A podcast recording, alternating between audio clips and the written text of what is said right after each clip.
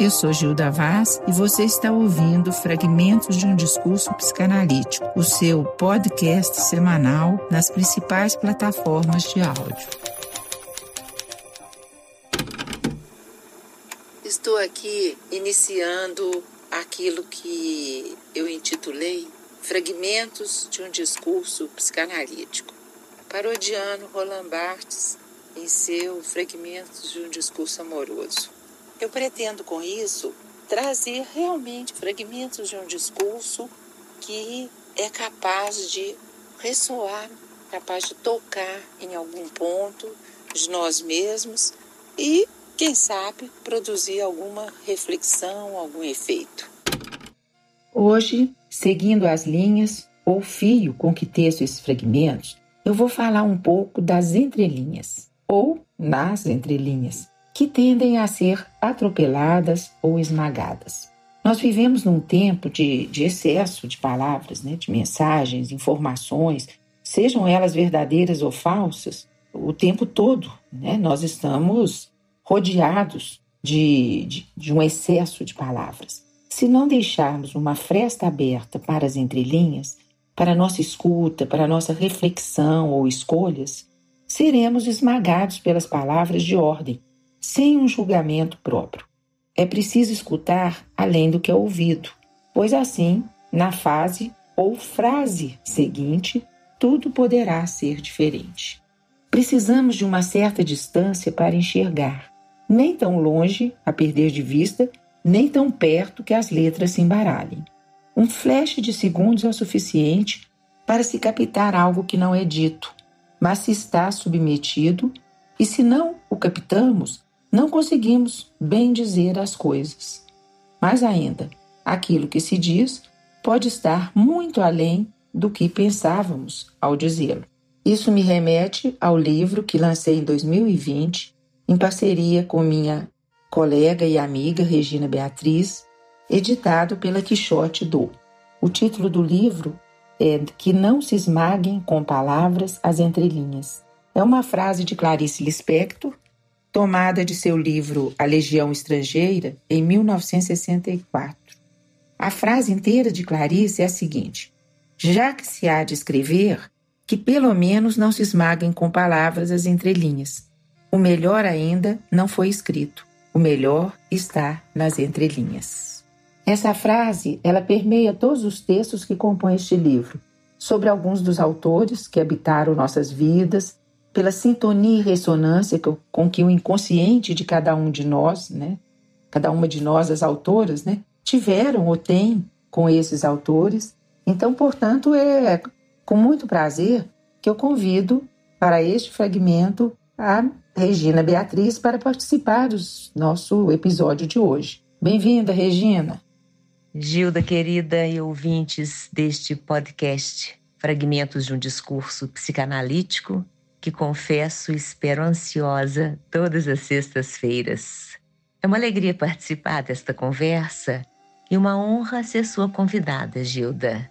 Nosso livro, sobre o qual você já falou, é fruto de boas conversas, inúmeras interrogações e estudos, e foi, de fato, um trabalho onde cuidamos de apurar nossos ouvidos para os silêncios, os ecos e as ressonâncias das palavras que chegaram até nós, não apenas nos encontros literários aos quais participamos, como também em nossos consultórios.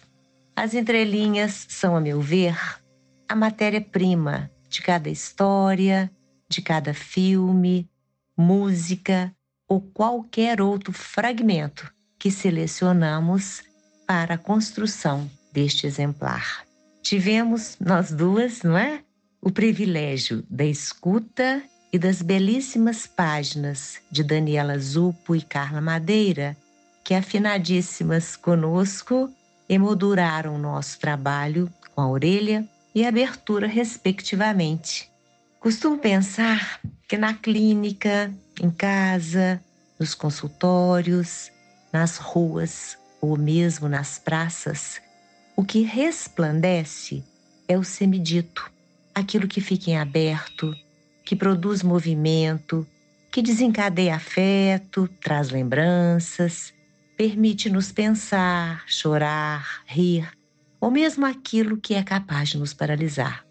Eu falo aqui do inassimilável, daquilo que não é concreto, palpável e que, entretanto, é justamente o que nos dá pistas do inconsciente, da subjetividade.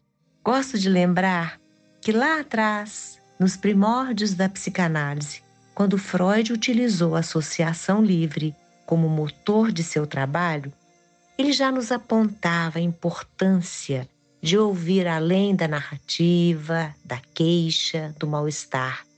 Freud vislumbrou que era preciso prestar atenção no que vinha nas entrelinhas.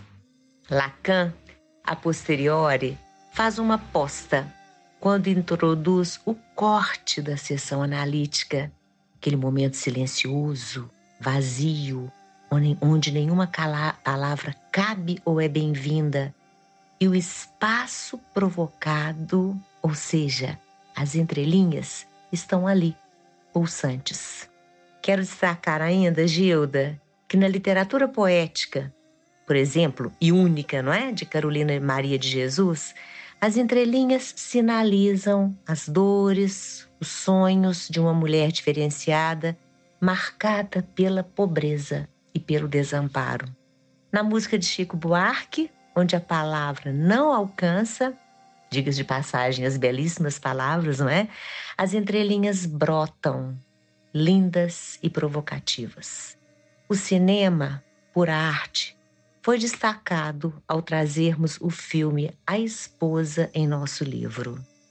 Neste filme, as entrelinhas estão nos silêncios, no olhar, nas mãos da protagonista, lidando com sua força e também com suas fragilidades. Gilda, você sabe o quanto adorei voltar ao tempo e escrever sobre Lu Salomé.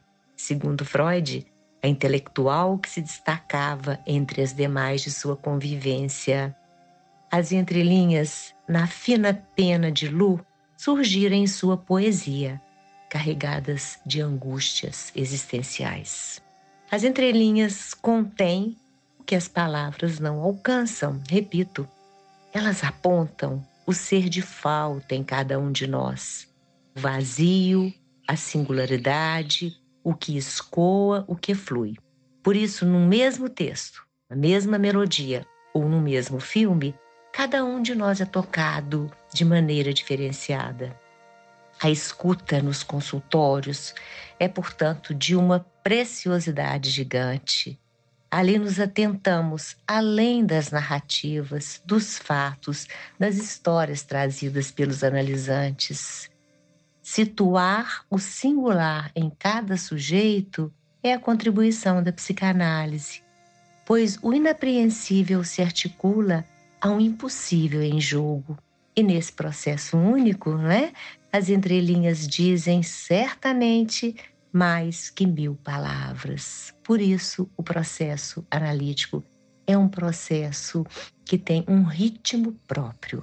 As entrelinhas operam com a falta de respostas, possibilitando uma travessia sutil, povoada de possibilidades. Costumo pensar que nas entrelinhas os vazios se abraçam numa travessia silenciosa, sagrada e ao mesmo tempo fecunda. Gilda e os que nos escutam hoje, gostaria de finalizar lembrando uma Carla que Carla Madeira escreveu na abertura de nosso livro e que destacamos na contracapa. Essa frase me inspira. Entre aspas, o que um livro quer é das voltas com a gente. Palavras de Carla. Pois bem, o que as entrelinhas fazem, a meu ver, é pirueta com os nossos pensares. Permite que nos encontremos com nosso ponto mais íntimo e sem precisar de palavra alguma, tenhamos paz em nossos vazios. Obrigada, Gilda, por esse encontro primoroso.